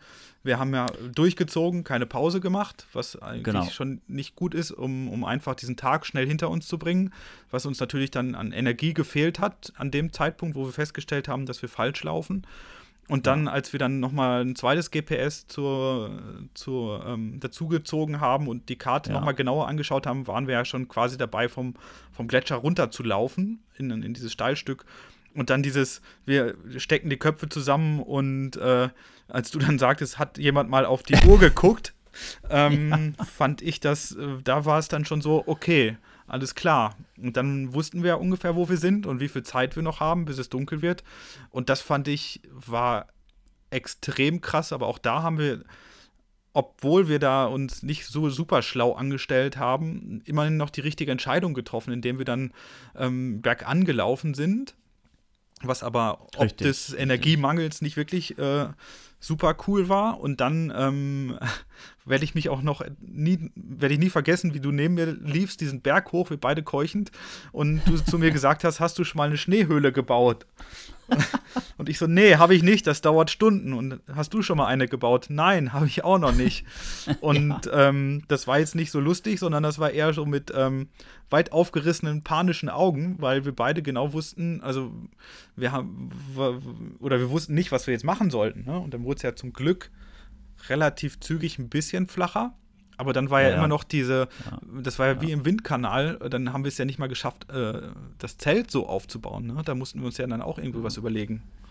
Ja, ja, also wir hatten ja zum Glück äh, dank des, äh, der Karte auf einem der GPS-Geräte finden können, wo die nächste einigermaßen flache Stelle wohl ist. Da sind wir dann eben, mussten wir halt berghoch, das war die äh, schon dann noch anstrengend, da mit ja schon äh, wenigen Kräften, die wir noch hatten, da uns nochmal hochzuackern. Und dann, ja, es war dann leidlich flach. Und ähm, eine vernünftige Entscheidung war dann, dass wir uns entschlossen, nur eins der beiden Zelte aufzubauen, uns dann dahinter rein zu quetschen, weil beide Zelte aufzubauen, das hätten wir ja zeitlich in den Abend hinein gar nicht mehr hingekriegt. Und ähm, ja, es hat dann noch einigermaßen funktioniert. Wir hatten ja, glaube ich, dann noch mit, mit den Pulkerschlitten, die wir dabei haben, so eine leidliche Windschutz errichten können, hinter dem wir dann das Zelt dann einigermaßen gut aufbauen konnten, aber eben äh, leicht schräg war es. Bequem war es dann nicht hinterher da drin, habe ich in Erinnerung. Ja. Und es wurde auch Und, relativ ähm, wenig gesprochen abends. Ja, ja, ja, ja. Ich glaube, an dem Abend wurde, haben wir auch nicht mehr gekocht. Ich glaube, wir sind dann irgendwie in die Schlafsäcke relativ bald gekrochen. Und ja. ähm, das Verflixte war ja noch, dass wir dann auch an der Stelle zwei Nächte ver verbringen mussten, bis das Wetter dann tatsächlich hinterher besser wurde, dass wir die Tour dann noch zu Ende laufen konnten. Ja. Aber dann haben wir auch in dieser misslichen Lage dann auch noch äh, eine zweite Nacht da schlafen müssen in Schräglage. Und ähm, aber äh, der Tag dahin oder die Stunden hin, wo wir dann in diesen äh, Hang dann eben reingelaufen sind hinterher, und das war, glaube ich, irgendwann die Phase auch, wo ich das irgendwie gespürt habe in mir, dass da irgendwas aus dem Ruder läuft und dass ich da wirklich ein sehr mulmiges Gefühl hatte, dass da irgendwas nicht stimmt. Ja. Ja. Und ich weiß noch, ähm, wie wir dann wieder Handyempfang hatten und alle Leute uns gratuliert hatten zu Ostern und habt ihr eine gute Zeit und, und wir, das war völlig konträr zu dem, was wir erlebt hatten. Also ich, ich war völlig durch. Also ich habe mich hinterher, als wir dann noch diesen, diesen Abstieg hatten über diesen Geröll, also diesen Lawinenkegel runter ins Tal, wo genau. ich mir das genau. Knie verdreht habe und alles. Ja. Und wir dann auf einmal in diesem super fancy Hotel saßen. Ich hatte, ja. glaube ich, seit zwei Wochen lang diese, dieses Netzunterhemd an und genau die gleichen Klamotten. und wir ja. fanden uns dann in diesem super schicken Hotel wieder, was wir zum, zu, gestellt bekommen haben für die Tour. Und ich habe mich gefühlt wie, wie nach, also wie so ein Soldat, der aus dem Krieg kommt. So habe ich mich gefühlt. Also, das ist natürlich ein blöder Vergleich, aber ja, ne? so, so ja. abgekämpft und so fertig und so, so leer innerlich habe ich mich nie wieder gefühlt. Und das fand ich, das war mental so anstrengend, fand ich. Genau, weil halt äh, die Schwierigkeiten halt von Anfang an durchgingen. Wir hatten schon anfangs überhaupt äh, schon erste Schwierigkeiten, den Gletscher überhaupt zu erreichen, weil es da geländetechnische Schwierigkeiten ja gab, die wir erstmal meistern mussten. Dann, als wir auf dem Gletscher waren, wurde prompt das Wetter schlecht und es ist halt extrem anstrengend, ja schon durch diesen Whiteout zu laufen. Dann hatten wir diese Schlüsselstelle mit diesem spaltenreichen Gletscher, wo wir auf den Jostedalsbreen hoch mussten, wo wir zum Glück gutes Wetter hatten, aber es war halt schon so, dass wir da natürlich genau auf die Route achten mussten, dass das auch sicher vonstatten geht. Dann saßen wir diese mehrere Tage im Zelt fest, mussten da nachts schaufeln und dergleichen, kamen dann zwar wieder weiter, aber dann sind wir fast vom Gletscher runtergefallen. Also da kam ja in, in kurzer Folge immer wieder sehr anspannende Situationen. Hinterher noch dieser Abstieg, den du ja eben auch schon angesprochen hast, äh, der dann auch viel länger gedauert hatte, von der Flatbre-Hütte runter wieder Richtung Fierland, da vom Josteratsbreen dann runter, äh, als wir gedacht hatten. Wir dachten ja, wir würden da in zwei, drei Stunden runterlaufen. Das hat ja dann erheblich länger gedauert. Und da tatsächlich, auch bei mir war das so, da war ich extrem durch nach der Tour. Hm. Und ich glaube, auch meine Frau äh, meinte zu berichten, als ich die dann hinterher angerufen hatte, als wir am Ziel waren, ich hätte da schon nach der Tour anders geklungen als sonst, wenn ich nach einer Tour zu Hause anrufe. Ja, sonst ruft man zu Hause immer total euphorisch an, oh, es war super cool, es war total klasse. Ja. Und auf einmal hieß es, Alter, ihr habt 120 km/h Wind gehabt. Was habt ihr da oben gemacht? Und auch der mhm. Wirt vom Hotel guckte uns ja an, ihr wart da oben? Ja, ja. und, und dann, dann, ich weiß auch noch, wie ich dann zu Hause angerufen habe und alle total in Sorge waren, sollten sie die Rettungskräfte irgendwie verständigen und Ja, ich meine, wir haben das gemacht und wir haben das geschafft, aber ich glaube, danach habe ich viele, viele Lehren so für mich äh, gezogen, was ich nicht mehr erleben möchte. Mit ja. Äh, also ja. zumindest die Ausrüstung hat super geklappt. Also ich möchte eine Wintertour nie mit schlechter Ausrüstung machen. Ich möchte immer mit genügend Demut, Respekt und Angst unterwegs sein und nicht der Hassadeur sein. Also das sind also Sachen, die ich mir da mal so drauf geschafft habe oder auch, dass ich ähm, auf Tour, als ich jetzt ähm, quasi mit meiner Gruppe unterwegs war, wir machen jetzt jede Stunde eine Pause, ne? Das hat sich so bei mir eingebrannt und wir essen immer was, um auf alle möglichen Situationen vorbereitet zu sein. Ähm, das ist jetzt mittlerweile so in mir drin und ähm, da gibt es auch echt wenig Wege, um davon abzurücken, weil weil mich doch das, äh, diese Tour gelehrt hat, dass es ganz schnell gehen kann, dass irgendwas komplett aus dem Ruder laufen kann, dass es total in die falsche Richtung gehen kann. Genau. Und äh, nichtsdestotrotz hatten wir auch fast noch ein wenig Glück im Unglück, weil es war ja von den Temperaturen noch sehr human auf der Tour. Wir hatten ja, glaube ich, nur ein paar Grad minus. Wäre es da richtig arschkalt gewesen und das mit dem Wind, das wäre ja alles noch viel schlimmer gekommen. Ja. Und ähm, dann hätten wir uns ja auch noch viel schneller irgendwelche Erfrierungen zuziehen können, was ja in dem Sinne jetzt gar nicht eine große Gefahrenquelle war. Das ging ja noch, weil eben die Temperaturen noch okay waren. Also es hätte noch viel schlimmer sein können. Das stimmt. Es geht immer noch mieser. Aber, Richtig. Aber auf meiner nach unten offenen Skala an miesen Situationen war das schon relativ, äh, relativ ja, weit. Ja. Und ich fand es halt krass. Dann sind wir halt wieder gekommen in Fierland und haben dann gepostet, da sind wir wieder. War ja, eine echt doofe Tour. Kein einziges Bild unterwegs von und ich meine, als ich dich dann gefragt habe, wie viele Bilder du gemacht hattest, ich glaube, es war kaum zweistellig, ne? Also, ja, oder? es war wenig. Es war sehr wenig. Und ähm, ist ja so, wenn man da ständig durch den Whiteout läuft, äh, gibt es jetzt auch keine tollen Motive. Und ähm, die Tour, aber irgendwann war ich, glaube ich, auch äh, mental an einem Punkt, äh, wo jetzt die Fotografie da jetzt auch da für mich nicht in einem großen Vordergrund stand. da ging es äh, nachts beim Schneeschaufeln äh, eher dann ums nackte Überleben und hinterher, als es darum ging, dann aus diesem Hang rauszukommen und äh, einen Zeltplatz zu finden, ähm, da habe ich dann auch keinen Gedanken daran verschwendet, jetzt meine Mitwanderer dabei zu fotografieren, wie sie sich den Hang hochkämpfen, sondern da hatte ich den Fokus allein darauf, äh, wo finden wir jetzt diesen Platz, wie kriegen wir jetzt da ein Zelt sicher aufgestellt. Und ähm, da ging es äh, wirklich ans Eingemachte und ähm, da hatte die Fotografie dann nicht mehr die oberste Priorität. Ja, wie schnell sich dann so Prioritäten verschieben auf Tour, ne? Ja, das ist dann so. Und ähm, ähm, da muss man aber dann eben auch äh, schnell reagieren können. Und ähm, wir haben es ja zum Glück dann noch geschafft, dann da in der entscheidenden Situation äh, schnell zu reagieren und dann auch richtig zu reagieren und das eine Zelt dann aufzubauen, was dann ja auch sicher stand. Und ähm, dass es eben nicht irgendwie mit äh, schlimmer geendet hat. Also wir haben ja sogar unser Tourziel letztendlich ja auch noch erreicht und den ja. Jostelatzbreen im Winter komplett überquert. Und ähm, das muss uns bei dem Wetter erstmal einer nachmachen. Das stimmt. Also ich glaube, da auch bei den Verhältnissen da so durchzukommen, also wir haben jetzt schon oft richtig reagiert und viele Sachen auch richtig gemacht, das stimmt. Und es ist halt eine, eine der prägendsten Touren gewesen und das ist ja auch gut, wenn man da die richtigen Schlüsse dann herauszieht, dann, dann, dann ist man ja bei der nächsten Tour auch auf, auf, auf schlimme Situationen oder fiese Situationen gut vorbereitet und ich glaube, genau. ich kann jetzt nicht mehr so viel schocken auf Tour genau. nach, dieser, nach dieser Runde auf dem Jostedalsbreen. Ähm, ich fand das jetzt sehr amüsant, als ich das neue Globetrotter-Magazin ähm, gesehen habe, was jetzt rausgekommen war, die ja. Winteredition, wo dann auf dem Titelbild ja. Eines, ja, eine, eine der schönen wenigen Augenblicke unserer Tour auch ähm, zu sehen war und ich dann dachte so, wenn ihr wüsstet, was danach alles so gekommen ist, nachdem wir da äh, diesen, diese schöne Situation hatten. Aber ja, das sind halt die Dinge, von denen man wirklich ähm, lange erzählt und das, ähm, genau. das ist ja das Prägende und gerade im Winter, da erlebt man ja die, die skurrilsten Situationen. Also ich glaube, du hast ja, kannst da ja auch was von erzählen. Ähm, ich erinnere mich da auch an so eine schöne Geschichte, die du mal erzählt hast, irgendwie, du, wo du auf, auf dem Kungsläden unterwegs warst mit, mit dem Jerome und dann habt ihr jemanden getroffen, der hatte einen Wasserkocher dabei, oder? Wie war das? Ja, genau, genau, genau. Und ähm, ja, gut, eine, eine wichtige Erkenntnis aus auch der Jostelas Bremen-Tour war ja auch, ähm, wenn man so eine Tour wagt, gerade sowas, Gletschertouren oder dergleichen oder extremere Wintertouren, man muss sowas langsam aufbauen. Und äh, muss mit einfachen Touren, mit Hüttentouren anfangen, wo noch ein gewisses Sicherheitsnetz auch in der Umgebung ist, bis man eben genügend Erfahrung hat, um sich Schritt für Schritt eben auch an extremere Ziele heranzuwagen. Bei der Tour mit Jerome auf dem Kungsläden, da hatten wir uns äh, damals in den Kopf gesetzt, äh, wir würden das mal zu einer Zeit machen, wo das im Winter eigentlich auch keiner macht, und zwar in der Polarnacht mitten im Dezember, wenn also die Sonne nicht über den Horizont bzw. über die Bergspitzen rüberkommt und ähm, es da also nur so ein fahles Dämmerlicht tagsüber gibt.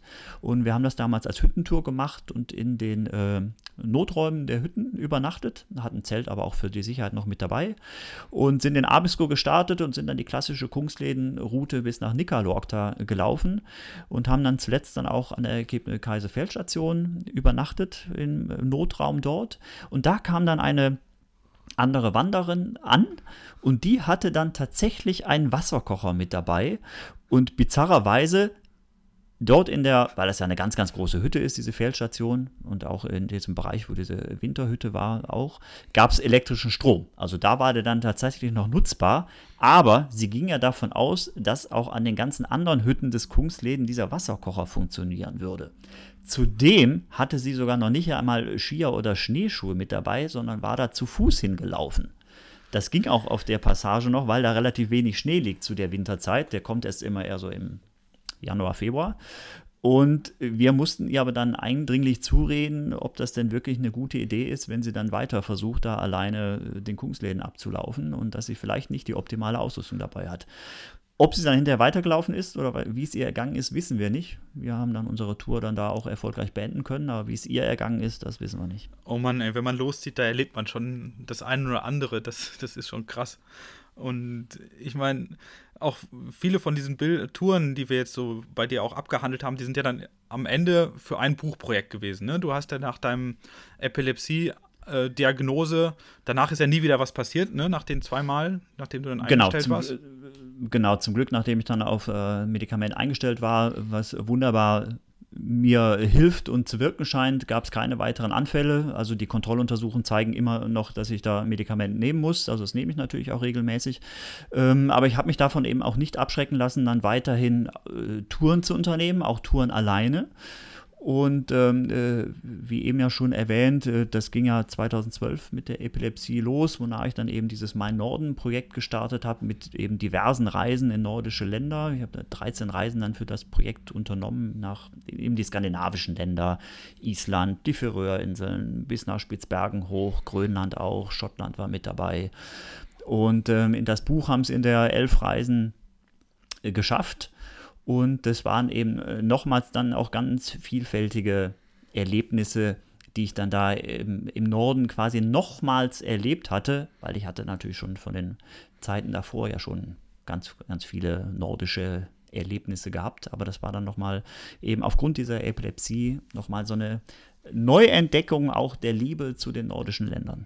Ja, das ist, also wenn ich das Buch jetzt immer rausziehe und, und da mal drin blätter, das ist schon, das ist schon eine, eine, eine tolle Liebeserklärung an den Norden und an all das, was man da so ähm, an unterschiedlichsten Landschaften auch sieht und was, was mir auch so am Norden gefällt. Und das fängst du da, glaube ich, wirklich, wirklich schön ein. Und ähm, ich weiß, wie viel Herzblut da an diesem Buchprojekt hing und wie lange das gedauert hat, bis es dann tatsächlich so vorlag, wie, wie es jetzt da auf dem Tisch liegt oder bei mir auch im Regal steht. Und deswegen finde ich das total klasse, was du da auch, auch gemacht hast. Aber auch da gab es ja das ein oder andere an Touren, was es vielleicht nicht so ganz ins Buch geschafft hat oder was dir da unterwegs passiert ist. Ich meine, wenn man 13, 13 solche Reisen unternimmt, da geht ja sicherlich auch irgendwas schief. Und da ist ja nicht alles, äh, was im Buch gelandet ist, dann ähm, nur das, was man erlebt hat, oder? Ja, natürlich. Und ähm, zum Beispiel die, auch wo wir vorhin ja drüber gesprochen haben, die Rondane-Wintertour, die wir ja damals gemeinsam gemacht hatten, die war ja auch im Grunde für dieses Buch gemacht oder im Rahmen des Projekts. Und die hat es ja auch nicht ins Buch geschafft, weil wir hatten es ja eben thematisiert, auf der Tour es einfach viel zu gut war vom Wetter. Es war ja überhaupt nicht winterlich so richtig auf dieser Rondane-Tour. Und ähm, von daher war das in Anführungsstrichen, war sie für dieses Buch oder für die Geschichte, die ich damit erzählen wollte, im Grunde zu langweilig. Da waren dann andere Wintergeschichten spannender, die es dann ins Buch geschafft haben.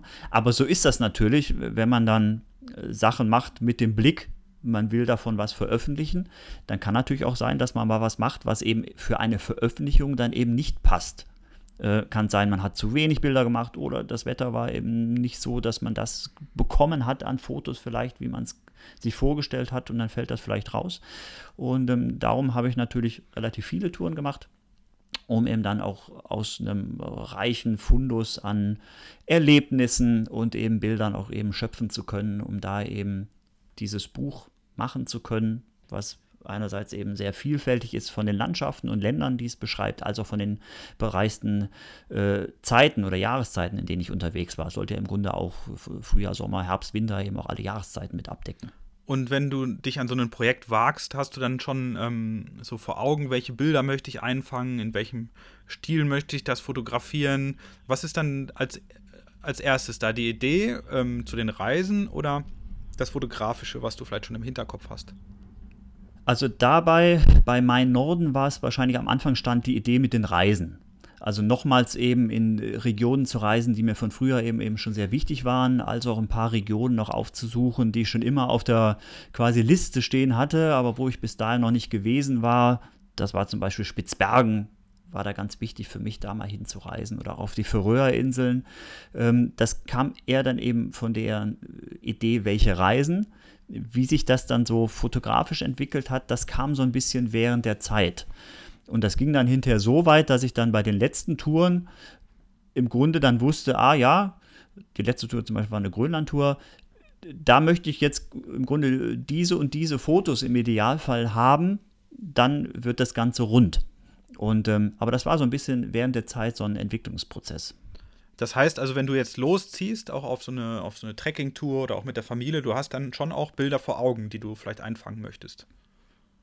Ja, natürlich, durchaus. Und es ähm, kann so sein, dass ich äh, halt vielleicht in der Region schon gewesen bin und von daher selber weiß, äh, da und da könnte das ganz interessant sein und ähm, da könnte ich mir dieses und jenes vielleicht vorstellen, motivlich. Ist natürlich immer die Frage, passt das vom Wetter dann gerade? Weil es ist ja bei mir so, es passiert ja alles während einer Wandertour von A nach B. Ist ja selten der Fall, dass ich dann an einer schönen Stelle mal wirklich lange verweile und da auf das ideale Licht warte. Was bei mir aber jetzt ja auch gar nicht so im Fokus liegt, weil ich ja das Erlebnis in dieser Situation zeigen möchte. Und äh, wenn das Wetter halt nun mal garstig ist, dann möchte ich auch gerade das zeigen. Weil für mich ist der Norden halt eben oft auch äh, dunkel und düster und stürmisch und äh, nicht unbedingt immer nur strahlender Sonnenschein und äh, blauer Himmel. Und ähm, von daher nehme ich da eben das, was ich in der jeweiligen Situation vorfinde, wenn es jetzt aber in eine Region geht, wo ich vielleicht noch nie gewesen bin, wie damals, als es auf die Färöerinseln geht, dann recherchiere ich natürlich im Vorfeld auch durchaus schon mal ein bisschen in Magazinen oder im Internet und äh, gucke, wie, wie sieht es denn da vor Ort aus und stoße dann vielleicht auch schon mal auf Stellen, wo ich meine, ah ja, das könnte mir jetzt da, so wie es da aussieht, auch passen für das, was ich als Bilder haben möchte und weiß dann schon, wo ich dann da vielleicht hin möchte oder hin muss. Und so wählst du dann auch ähm, deine, deine fotografische Technik aus oder ist ähm, also dein, dein, dein fotografischen, deine Ausrüstung aus oder ist, wie, wie wichtig ist denn überhaupt für das, was du fotografierst, deine Ausrüstung? Ja, ich würde sie jetzt gar nicht als äh, so extrem wichtig empfinden. Ähm, also ich habe sie relativ stark abgespeckt von dem, was ich da nur mitnehme.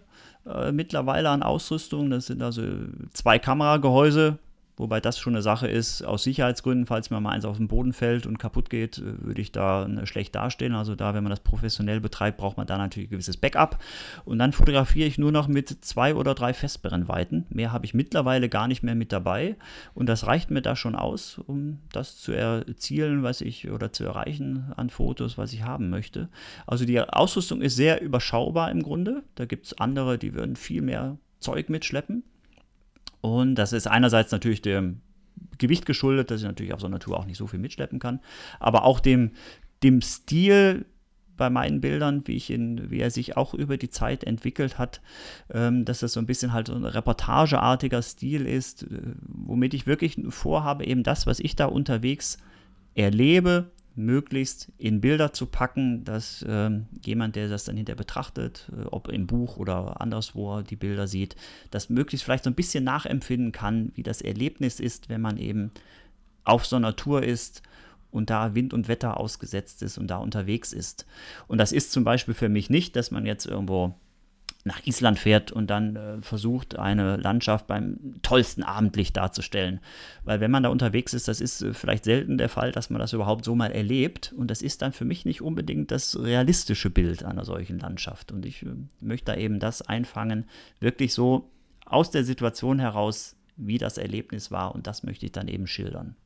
Ja, und ich glaube, wenn man deine Bilder so sieht und dann selber an diesen Orten steht oder auch mal gestanden hat, die du ähm, auch eingefangen hast, dann findet man äh, die sofort wieder. Also ich finde mich da ganz oft ähm, wieder, indem ich die, ich weiß ganz genau, es gibt so ein Bild, wo du da irgendwie in Partyland da stehst, ähm, an der Grenze zwischen Norwegen und Schweden neben deinem Zelt. Und wenn man das Foto sieht, dann weiß man, so sieht es da aus. Und wenn ich dann dorthin komme, dann sieht es auch komplett so aus. Und das finde ich so, so krass. Und das macht, gefällt mir so sehr an, an dem, was du da auch an, an, an Fotos einfängst und auch ich erlebe das ja selber, wenn, wenn, wenn wir mal zusammen auf Tour waren, du bist immer da auch sehr aufs, aufs Wesentliche ähm, fokussiert. So empfinde ich das immer. Also du machst da jetzt nicht irgendwie 10.000 Bilder, sondern es sind zwei, drei, vier, fünf und dann hast du es aber auch schon im Kasten. Du kommst jetzt, glaube ich, nicht mit 10.000 Bildern wieder, oder?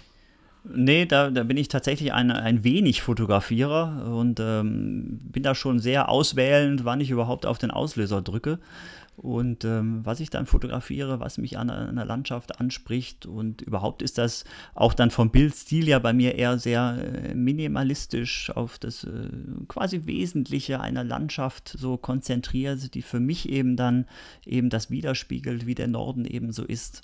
Und äh, der ist ja auch äh, oft so, so eine Landschaft, die ist äh, komprimiert auf äh, markante Berge, auf, auf die Täler, auf die Flüsse und ähm, oftmals ein bisschen äh, vielleicht äh, garstig, wenn ich das sagen darf, oder so. Ein bisschen melancholisch sind die Bilder ja auch, weil das aber ist, die Landschaft ist für mich auch so. Oder das Erlebnis, wenn man da unterwegs ist. Aufgrund eben auch oft eben des Wetters, wie man das im Norden eben vorfindet, dass das eben äh, nicht unbedingt eben, wie auch schon gesagt, alles immer tolles Wetter und wunderbar. Und ähm, da gibt es eben genug auch andere äh, Situationen, die für mich aber eben auch der Reiz sind, da auch unterwegs zu sein und sich damit auseinanderzusetzen und eben das dann eben auch in Bildern einzufangen.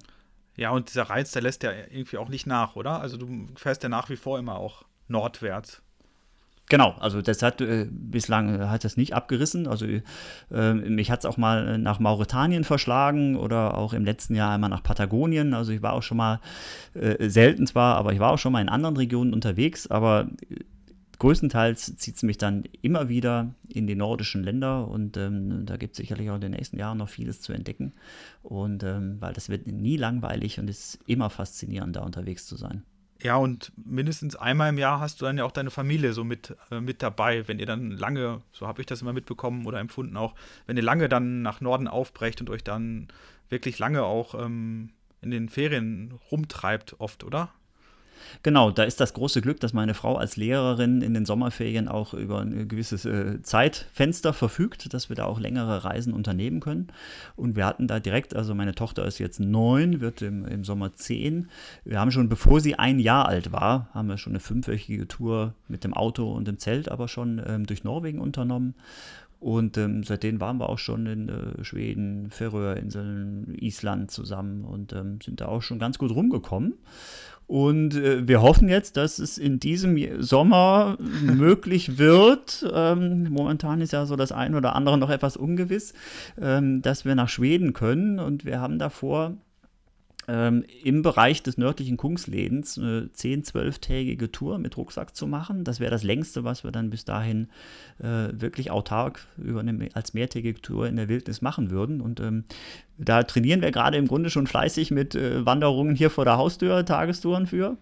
Und wir hoffen, dass das klappt. Und ähm, ich bin ganz gespannt. Aber ja, so machen wir da auch äh, unsere, sag ich mal, kleineren Abenteuer. Und ähm, ich bin natürlich froh, dass auch meine Frau und auch meine Tochter das so mitmachen und hoffe natürlich, dass das auch noch länger so geht und auch wenn meine äh, Tochter mal älter und größer ist, dass ich dann vielleicht selber noch so fit bin und mit ihr dann vielleicht, wenn sie da noch Lust hat, auch mal irgendwelche anspruchsvolleren Touren zusammen machen kann. Ja, das stelle ich mir auch total schön vor, wenn man so als Familie das macht oder auch dann merkt, okay, die Kiddies oder ähm, deine Tochter, die die finden das jetzt nicht super doof, sondern die machen das mit und vielleicht auch gerne mit und sich dann auch so an so eine Mehrtagestour irgendwann als Familie heranzutrauen. Ich glaube, das ist schon, schon cool und ob man da jetzt irgendwie, man muss da ja nicht 20 Kilometer laufen, sondern es geht ja da ums, ums Erlebnis, das als, als Familie zu machen und das stelle ich mir auch richtig, richtig schön vor, das irgendwann mal angehen zu können und da, da kann ich euch wirklich nur die, ähm, die Daumen drücken, ob das dieses Jahr klappt, hm, schwer zu sagen, glaube ich. Da äh, ist die Definition von Norden und Verreisen wird dieses Jahr auf jeden Fall auf eine harte Probe gestellt werden, glaube ich zumindest. Und aber ich meine, es gibt so viel zu erleben und ähm, man hat ja auch Zeit und muss sich vielleicht auch die Zeit nehmen und nicht alles auf Biegen und Brechen machen. Ja, das wird sich dann noch zeigen, ob das in diesem Jahr klappt. Wir hoffen natürlich, dass es, dass es geht und wir das machen können. Äh, ansonsten wird es im, im, nächsten Jahr dann der Fall sein, äh, denke ich, dass wir das machen können, hoffentlich dann wieder. Und ähm, aber auf jeden Fall ist es eben toll, das auch äh, mit der Familie solche Sachen zu erleben. Und wie du auch sagtest, da geht es wirklich nicht darum, jetzt äh, große Distanzen oder äh, zu schaffen, was ja auch gar nicht möglich ist, äh, weil da meine Frau und ich, wir müssen dann alles für uns drei schleppen meine Tochter sei noch äh, zu klein und zu zierlich für, als dass sie da selber groß was tragen könnte. Und allein dadurch äh, schaffen wir da auch nicht viel. Also jetzt bei der Plan äh, für den Sommer eben, da geht es darum, dass wir so zehn Kilometer im Schnitt, im besten Falle vielleicht ein paar drüber dann pro Tag schaffen. Und ähm, darum ja auch die Auswahl auf den Kungsläden, die Ecke, dass wir zwar nicht äh, komplett dem Kungsläden folgen würden, sondern schon ein bisschen die Seitentäler möglichst, wo etwas weniger los ist, aber eben die Infrastruktur des Kungslädens äh, mit der Möglichkeit des Essensnachkaufs auf den Hütten eben nutzen können, weil ja. damit wir da nicht für die ganze Zeit das Essen mitschleppen müssen und ähm, da dann eben so dann da hoffentlich unterwegs sein können.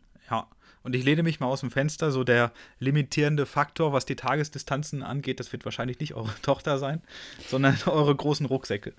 Ja, weil das sind tatsächlich dann eher die großen Rucksäcke, die uns da mehr ausbremsen als äh, unsere Tochter, äh, weil, weil, für die ist es äh, eher bei, wenn wir hier rausgehen, oftmals schnell langweiliger natürlich, weil hier gibt es die breiten Wege durch den Wald, die sind natürlich auch völlig unspektakulär.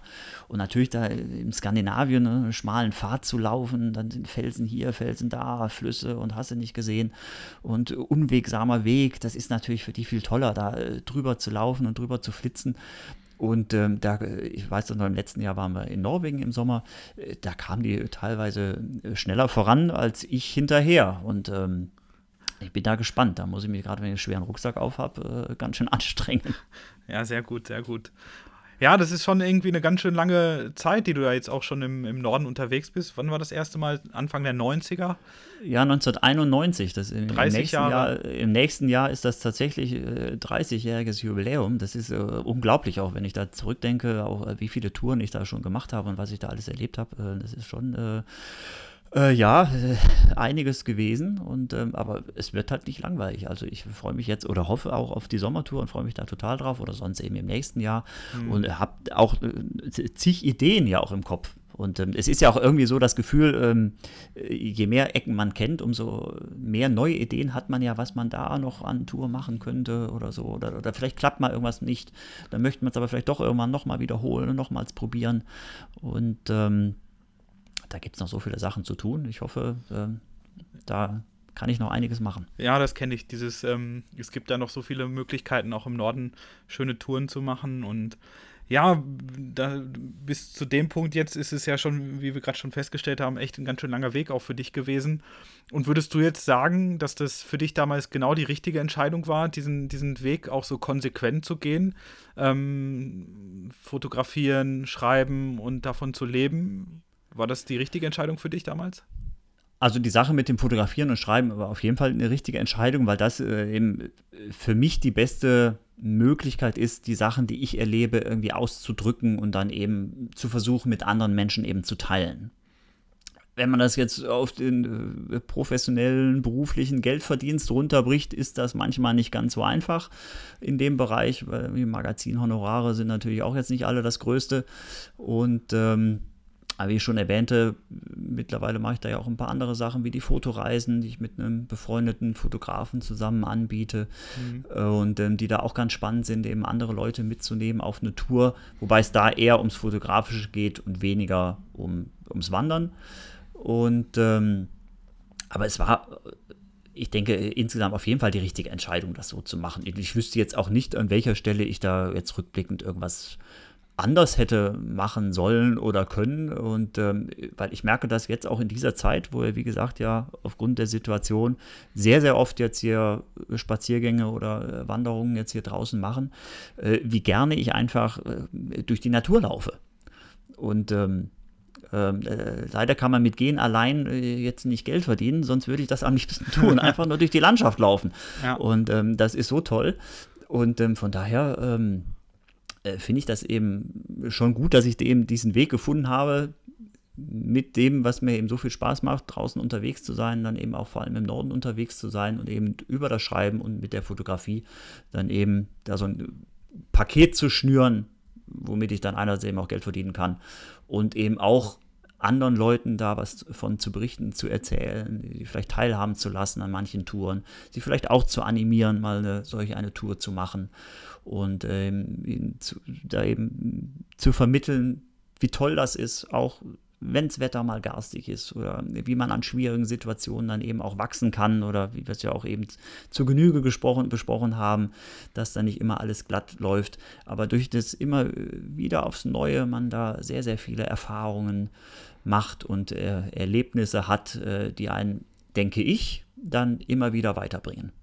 Ja, da hast du vollkommen recht. Und das ist vielleicht auch so die Quintessenz, dass wenn man was gefunden hat, was einem richtig viel Freude macht und dann, dann kann man es vielleicht nicht mehr ganz so ausüben aufgrund von externen ähm, Umständen und dann aber sich trotzdem noch diese, diese Freude bewahrt an dem, was man macht und draußen unterwegs zu sein und vielleicht auch mal den Fotoapparat mitzunehmen und einem das niemals langweilig wird, dann hat man, glaube ich, alles richtig gemacht, wenn man da so sein Thema gefunden hat und sein Ding macht und sich da auch irgendwie so seine seine Nische, seine Lücke oder seinen Platz erkämpft hat, dann, dann finde ich das einfach großartig. Und das zeigt mir immer, wenn man Dinge mit Leidenschaft angeht und mit der nötigen Energie, dann, dann kann man auch daran lange, lange, lange, lange Jahre viel, viel Freude haben und ähm, darauf kommt es ja an. Es kommt nicht auf das große Bankkonto an, sondern darauf, dass man, glaube ich, Freude hat an den Dingen, die man so macht. Man verbringt da viel Zeit mit seinem Leben, ne? Ganz genau, ja, und hoffentlich äh, tun das viele, viel Zeit mit ihrem Leben verbringen.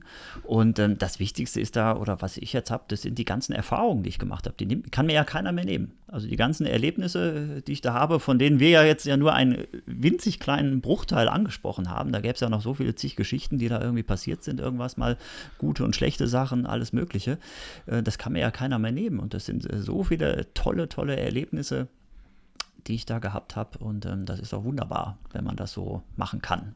Ja, ganz genau. Und ich glaube, das, das ist genau der Punkt. Also Erlebnisse kann einem keiner mehr nehmen. Und ja, ein reicher Blumenstrauß an Erlebnissen ist immer, immer schön. Also genau. gut, gut, so eine Jostedalsbreen Erlebnis äh, Blumenstrauß, den muss ich nicht unbedingt nochmal wieder haben, aber ja, ja nochmal ähm, ja, ja, nochmal muss man ihn sicherlich nicht haben, aber äh, dass eine so eine Blume davon im Strauß steckt, ist ja rückblickend betrachtet jetzt auch nicht so schlimm, weil wir haben ja doch viele Erkenntnisse aus dieser Tour gewonnen. Genau. Und ähm, wüssten jetzt natürlich, wenn wir in ähnliche Situationen geraten, vielleicht jetzt wiederum, ja, wie können wir sie dann eben noch besser lösen, dass wir eben noch weniger in bedrohliche Situationen geraten. Und ähm, es ist halt so.